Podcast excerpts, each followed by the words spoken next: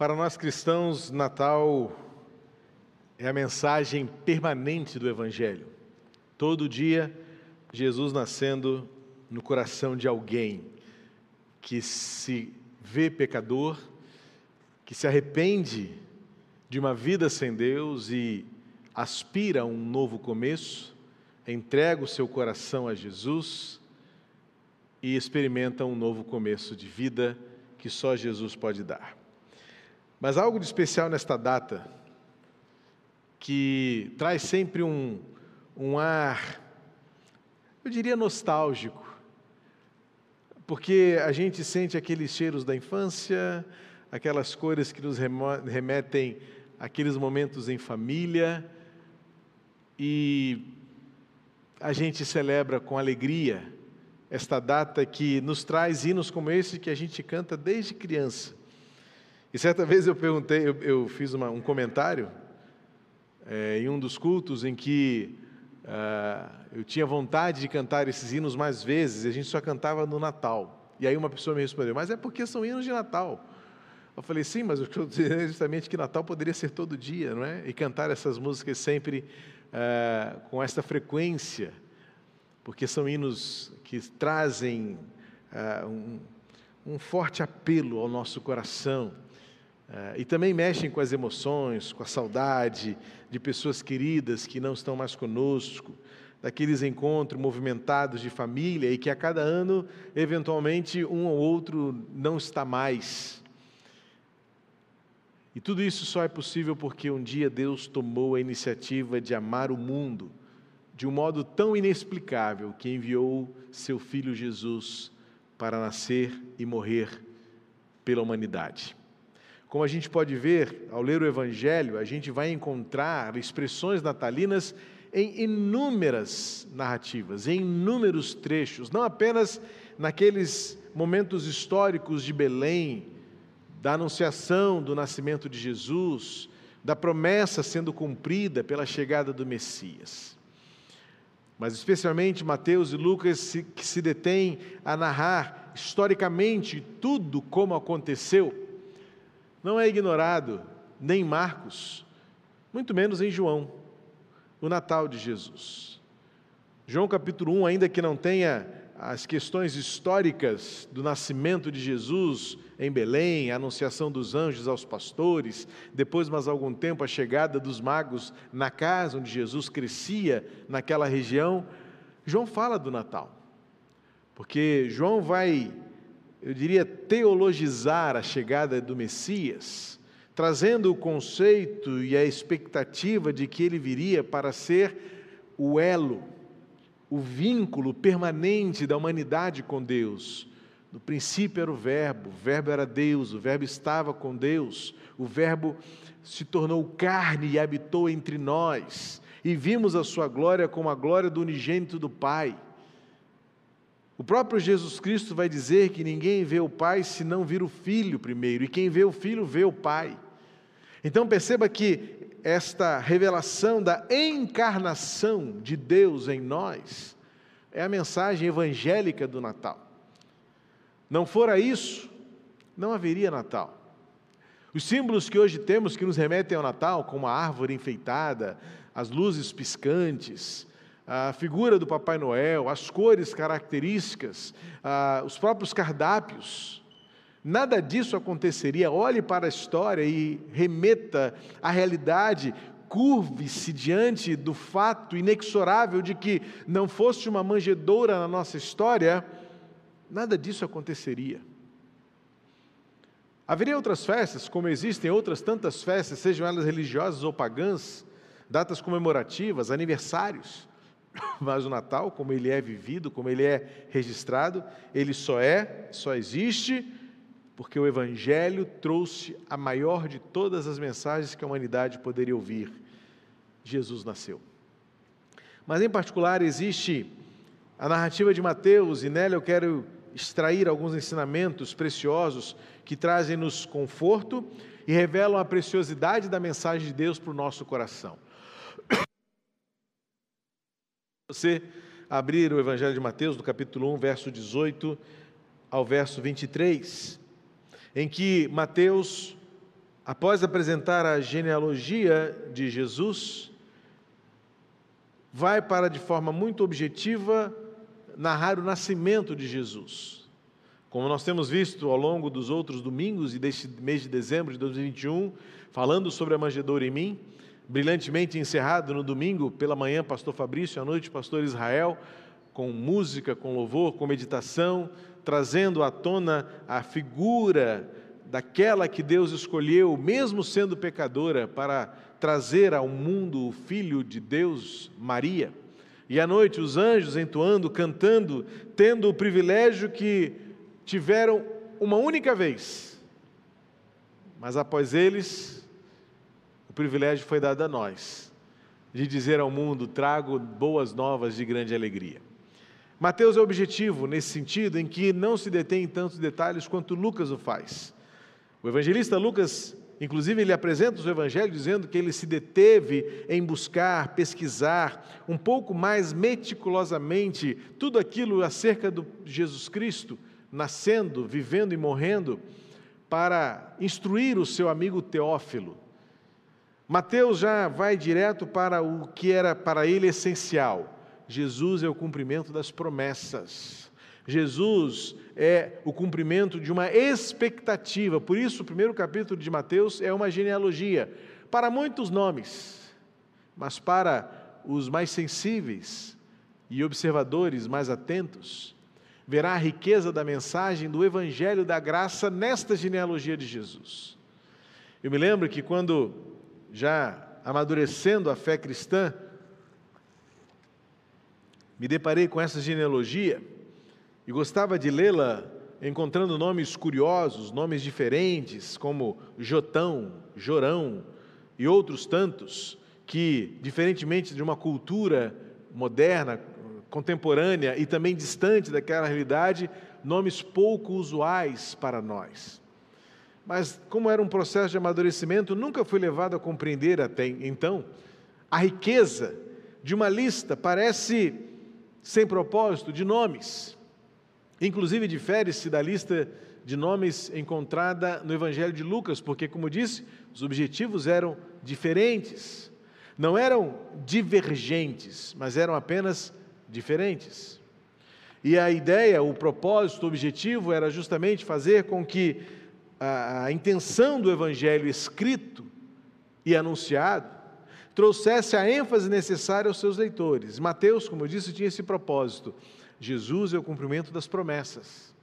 Jesus veio atender às expectativas de que do tronco de Davi, da casa de Davi, viria o Messias, o Salvador.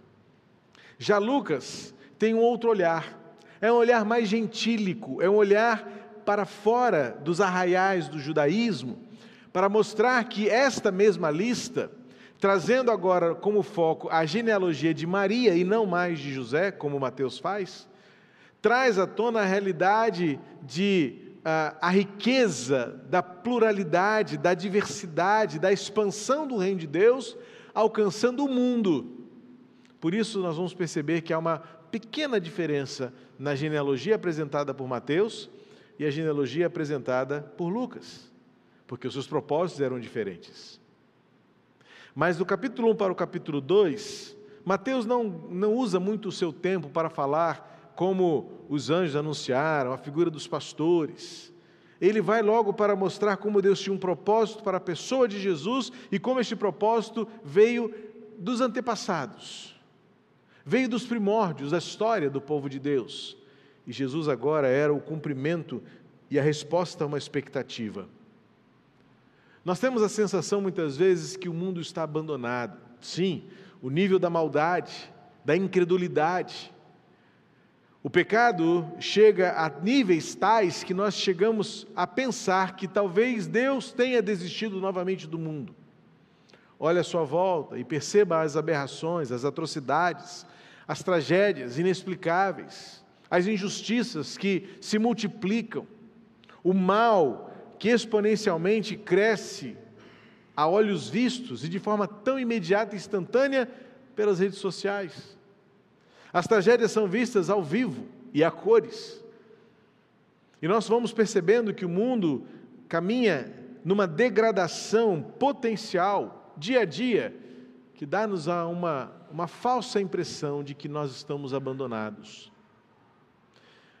E a mensagem do Natal é justamente uma resposta para aqueles que, desde aquele tempo, pod poderiam sentir-se também abandonados, esquecidos. Acabamos de orar aqui por nossa equipe que estará dirigindo o movimento amanhã, que é a Igreja de Deus, o Reino de Deus, agindo no mundo para aqueles que porventura possam parecer invisíveis, mas aos olhos de Deus não são. É assim nas narrativas evangélicas de Mateus, Marcos, Lucas e João, em que inúmeros milagres, várias iniciativas, quantas abordagens de Jesus ao longo do seu curto período de ministério, cerca de três anos, gastou tempo com mulheres e mulheres prostitutas ou mulheres estrangeiras, gastou tempo com aleijados, com inimigos do povo, com marginalizados, com feridos, abandonados, oprimidos, oprimidos por um status social da época, assim como, piormente falando, oprimidos pela espiritualidade do inferno, que mata, que destrói, como por exemplo o jovem gadareno em Marcos capítulo 5. O Evangelho veio para trazer ao mundo esta boa nova de que parece que, mas o mundo não está abandonado. O Natal veio consolidar o propósito de Deus desde os primórdios da humanidade, em que tudo parecia caótico, mas Deus intervém na história Deus se manifesta, Deus age, Deus atua, Deus responde, Deus restaura. Então, Mateus capítulo 1, verso 18 a 23, vamos encontrar Mateus descrevendo de forma muito objetiva como Jesus nasceu. E há elementos importantes aqui que nos fazem entender e nos levam a crer e, portanto, renovar a esperança de que, ainda que pareça, apesar de tudo que os nossos olhos veem, e que o nosso coração até possa sentir e a mente elaborar, nós não estamos abandonados. Natal é isso. A mensagem do Natal é de que nós não estamos abandonados. O que mais certamente está acontecendo, tem acontecido e poderá continuar acontecendo é que nós abandonamos o propósito de Deus. Mas Natal é a mensagem de que Deus está conosco. Diz assim Mateus 1, 18 a 23: O nascimento de Jesus Cristo foi assim. Maria, sua mãe, estava comprometida para casar com José, mas antes de se unirem, ela se achou grávida pelo Espírito Santo. José, com quem Maria estava para casar, sendo um homem justo e não querendo envergonhá-la em público, resolveu deixá-la sem que ninguém soubesse. Enquanto ele refletia sobre isso, eis que lhe apareceu um sonho, em sonho, um anjo do Senhor dizendo: José, filho de Davi, não tenha medo de receber Maria como esposa, porque o que nela foi gerado é do Espírito Santo. Ela dará luz a um filho e você porá nele o nome de Jesus, porque ele salvará o seu povo dos pecados deles. Ora, tudo isto aconteceu para se cumprir o que foi dito pelo Senhor por meio do profeta: Eis que a virgem conceberá e dará à luz um filho, e ele será chamado pelo nome de Emanuel Emanuel significa Deus conosco. Quando nós nos deparamos com essa narrativa, a própria tradição e a nossa herança cristã nos faz focar os nossos olhos e concentrar a nossa atenção na realidade do nascimento virginal de Maria. A nossa própria teologia histórica e a nossa tradição religiosa ela concentra o nosso olhar no milagre de uma mulher virgem ter concebido um filho.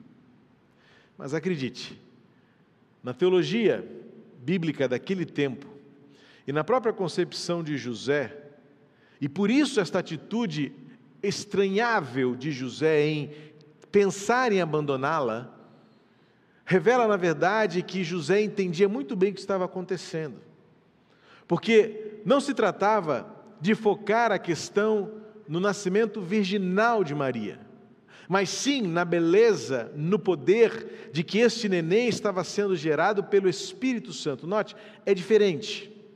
É diferente quando nossas atenções se voltam para a, a natureza desta gestação, no fato de que, era, de que ela era virgem e de que o milagre está numa virgem gerar um bebê para uma pequena e atenuante diferença que muda todo o olhar desse texto.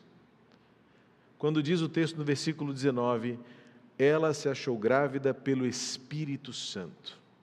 Note que o primeiro momento não destaca a virgindade de Maria, o fato dela nunca ter tido relações com qualquer homem que fosse.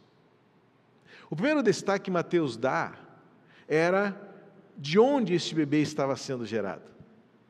O milagre não era o nascimento virginal, o milagre primordial era o Espírito Santo fazer nascer vida num ventre ainda virgem. Ok? Que lá no versículo 22 há uma promessa que é cumprida, uma referência ao texto de Isaías 7,14, em que Mateus faz esta correlação desta profecia destacando que a virgem conceberá e dará luz a um filho. Então, aqui historicamente, para conectar as promessas e as profecias, há um destaque, uma ênfase à realidade do status de virgindade de Maria. Mas a beleza desse texto, a preciosidade desta narrativa aos olhos de Mateus e na perspectiva de José, eu creio, estava no fato de que é o Espírito Santo que é trazido para o foco deste milagre. Porque nós não sabemos na história de algo igual a isto. Mas o Espírito Santo sempre foi o protagonista do propósito de Deus para a humanidade. Gênesis capítulo 1 diz que no princípio criou Deus os céus e a terra. E diz o texto que a terra era sem forma e vazia. E o que, que tinha na era? E o Espírito de Deus pairava sobre a face das águas. Qual é a primeira forma como Deus intervém na história? Por meio do seu Espírito Santo. Note que para José, ter a notícia de que aquele bebê não era dele e não era de homem algum qualquer, mas era assim do Espírito Santo, era o poder da mensagem da intervenção divina na história da humanidade. Porque todas as vezes que Deus precisou é, emanar-se na humanidade, Ele o fez pelo Espírito Santo. Ainda que não tivesse no Antigo Testamento uma presença tão vívida da pessoa do Espírito Santo como o vemos no Novo Testamento, Encontramos no, Novo, no, Antigo Testamento Deus agindo com a sua presença, guiando o povo, dirigindo o povo, guardando o povo, é, capacitando pessoas, manifestando-se para os seus servos e servas, escolhidos para um propósito específico em toda a história do povo de Israel. Então José entendia que o Espírito Santo era Deus tomando iniciativa, Deus fazendo-se presente intervindo, como fez lá na criação. O Deus que coloca em ordem o caos, o Deus que se manifesta com propósito, e o Deus que faz recriar todas as coisas, agora estava dentro do ventre de Maria. Para muitos é confuso entender essa atitude de José, de, de tentar fugir para não envergonhá-la, mas é porque o casamento da época era diferente do nosso namoro, noivado, casamento, cartório, papel assinado. O contexto cultural e sociológico, antropológico da época era diferente. E José entendia que afastar-se de Maria era, naquele momento, preservá-la para não colocá-la numa situação difícil diante da cultura, da sociedade da época. Mas imediatamente, novamente, o Espírito Santo agora por meio de um anjo, intervém na história e diz para José uma das mensagens, sem dúvida alguma, a mensagem mais recorrente da palavra de Deus. José, não tenha medo. E ele explica para ele: o que nela foi gerado é do Espírito Santo. tome-a por esposa, não a abandone, não se esqueça dela, permaneça ao lado dela. Veja que há nas entrelinhas da mensagem do Natal a revelação máxima de que Deus está cuidando de tudo e de todos. Porque imediatamente o anjo se apresenta para José e diz para ele a melhor mensagem de se ouvir: você não precisa ter medo, está tudo certo. Eu sei que você está assustado, é algo que você não consegue entender, explicar. O que está acontecendo na sua vida, o que está acontecendo com você é inexplicável, mas calma, não tenha medo. Sabe por quê? Porque Deus não perdeu o controle. O que está sendo gerado no ventre da sua mulher é do Espírito Santo. E se é do Espírito Santo, é perfeito, é bom e cumprirá o propósito. E por isso, então, ele logo completa: não abandone, não tenha medo de receber Maria como esposa, porque Deus veio para ajuntar os seus e não abandoná-los ou espalhá-los e ignorá-los. E aí o versículo 22 então vem tudo isso aconteceu para se cumprir o que foi dito. Natal é cumprimento de promessa de Deus. E então, quando o anjo complementa que além de chamá-lo Jesus, que significa Salvador, a palavra Jesus, literalmente Yeshua, é o Salvador, ele complementa com a realidade plena, absoluta, do que o Natal é para a humanidade. E ele será chamado Emanuel. Qual a diferença entre o nome de será Jesus e ele será, será chamado pelo nome de Emanuel? Porque você conhece no Antigo Testamento que Deus, além do seu nome impronunciável para o hebreu, Yahvé, o tetragrama sagrado, quatro letrinhas impronunciáveis, que toda vez que no Antigo Testamento o judeu se depara com esse tetragrama sagrado, ele substitui na fala, na sua oração, na sua pregação por Adonai, meu Senhor, para manter a reverência ao nome de Deus. Tantas outras vezes Deus é intitulado pelas suas ações. O nosso Deus é o Deus Rafá, o Deus que cura. O nosso Deus é o Deus Jiré, o Deus que provê. O Deus é o Shaddai, todo-poderoso. Então, há uma diferença, ou pelo menos um complemento, melhor dizer assim de que Deus tem o seu próprio nome que retrata a sua essência, o eu sou, eu sou tudo, eu sou pleno, eu sou completo, mas o povo de Deus atribuía a Deus títulos de qualificações, como que de atributos, para lembrar-se que Deus é o Deus que é, mas também é o Deus que faz, é o Deus que age. Então é o Deus que cura, é o Deus que tem poder, é o Deus que é a bandeira, é o Deus uh, que abre o mar vermelho, é o Deus que cura, que, que liberta. E então o anjo complementa a profecia, dizendo que a partir de agora, este Deus que é, será o Deus que está. É o Deus que completa e torna plena toda a sua vontade, porque o seu nome será Emanuel, que significa Deus conosco. Porque agora a promessa é de uma presença permanente, completa, transbordante, incontida em, em mim e em você. Quando o nascimento de Jesus foi revelado a José, José compreendeu que não era mais importante a qualidade virginal da sua esposa do que a realidade de que era Deus se revelando como um Deus presente, um Deus que cumpre suas promessas, um Deus que reúne e age em favor do seu próprio propósito cuidar. Esta é a mensagem do Evangelho, esta é a mensagem do Natal. Deus está conosco. Ele não apenas é, mas ele faz. Mas não apenas faz, esporadicamente, Ele está conosco. E é por isso que o Evangelho começa no versículo 23 do primeiro capítulo com a revelação do cumprimento de uma promessa de que Ele está conosco, quanto termina este mesmo Evangelho com a última palavra ouvida dos, pelos seus discípulos da boca do seu próprio Senhor Jesus, do nosso Senhor Jesus. Eu estou com vocês todos os dias até que tudo termine. Natal para nós é esta mensagem de que pode parecer que o mundo está abandonado, pode parecer que não há mais chance, pode parecer que nós nos tornamos invisíveis aos olhos de Deus, mas isso nunca será possível, porque Natal é lembrar o nosso coração e lembrar o coração desta humanidade, da nossa geração e até que tudo termine de que Deus está conosco e Ele não nos abandona jamais.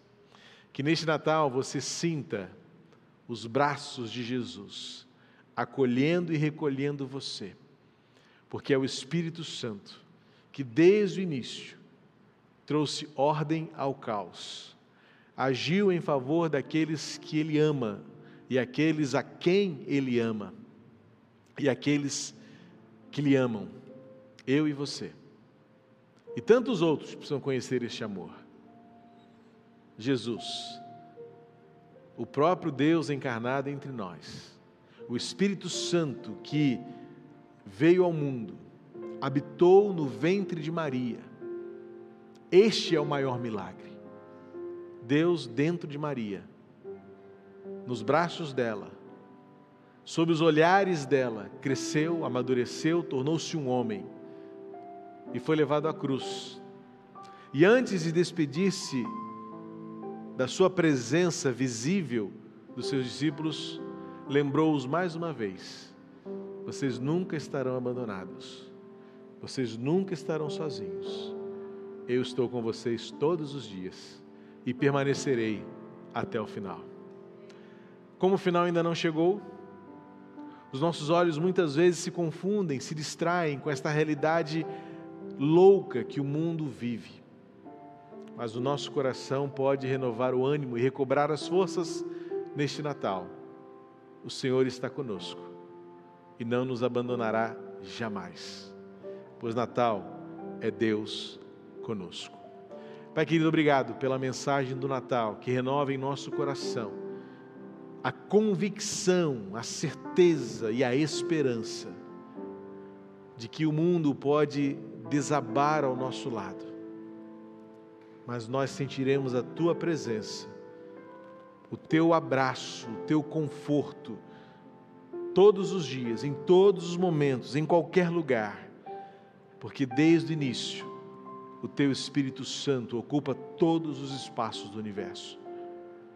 Em Jesus habitou milagrosamente o ventre de uma mulher agraciada, pecadora, mas agraciada pela tua misericórdia, Maria. Do ventre para a manjedoura, da manjedoura para a cruz, da cruz para o trono celestial, de onde um dia voltará. E em todo esse processo, nunca nos abandonou, não nos abandonará, porque o Senhor está conosco Somos-te gratos pelo Natal de Jesus. Somos-te gratos pelo teu amor revelado.